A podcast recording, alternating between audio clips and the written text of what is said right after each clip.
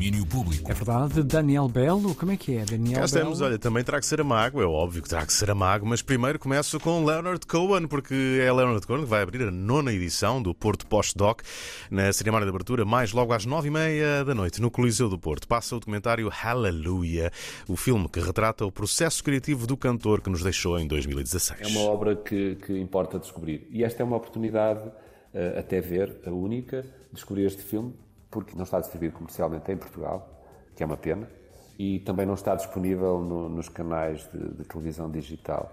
Para além disso, o Leonardo Cohen é um autor maior da nossa cultura popular e o cinema eh, é o veículo, o único veículo de nós podermos eh, estar de novo com ele. Este filme faz uma- um percorrido enorme, tem muitas imagens de concertos, mas tem muitas histórias à volta da canção. Portanto, pareceu-me que era uma ótima maneira de começarmos esta edição, onde, onde terminamos o ano passado, exatamente no palco do Coliseu. Eu sei, é preciso lembrar o Jeff Buckley, não é, Rui? É verdade, era essa a conversa que estávamos falta, a ter, porque o falta. Jeff Buckley deu uma segunda, terceira, quarta, quinta vida a esta música de Leonard Cohen. Quem falava era Dario Oliveira, o diretor do Porto Pós-Doc, sobre Hallelujah, o documentário centrado em Cohen, que abre mais logo a nona edição do festival, de hoje até 26 de novembro. Toda a programação em portopostdoc.com. E então o dia de hoje, 16 de novembro, mas em 1922, há precisamente 100 anos, nascia na Azinhaga, perto da Golgã, José Saramago, e hoje, como que volta a nascer neste dia de centenário? Há uma série de homenagens pelo país fora, desde as 100 oliveiras que vão ser plantadas, às 100 escolas que vão ter leituras das obras do escritor. Muito se vai fazer para o recordar, mas mais recordar também há novas criações inspiradas por Saramago.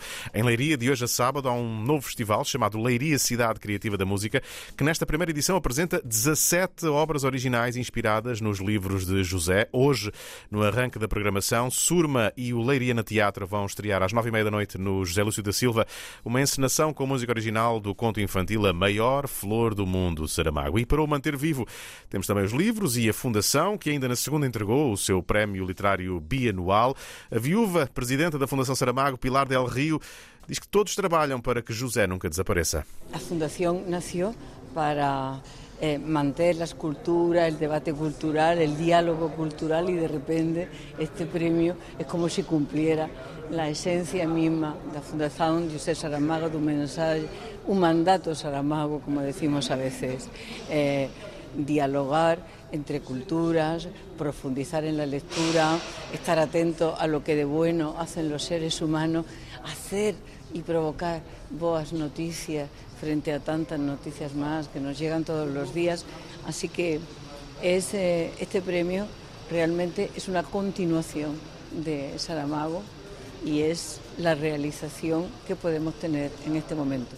Uma fundação para que Saramago continue. Ainda na segunda-feira entregaram a Rafael Galo, escritor brasileiro, o prémio literário. Eh, E temos também vindo a passar nestas manhãs de domínio alguns dos escritores que receberam o prémio Saramago eh, para nos dizerem quais são os seus livros favoritos do Nobel da Literatura. E agora, o conselho de mais um. Bruno Vieira Amaral. E o meu livro favorito do Saramago é As Pequenas Memórias.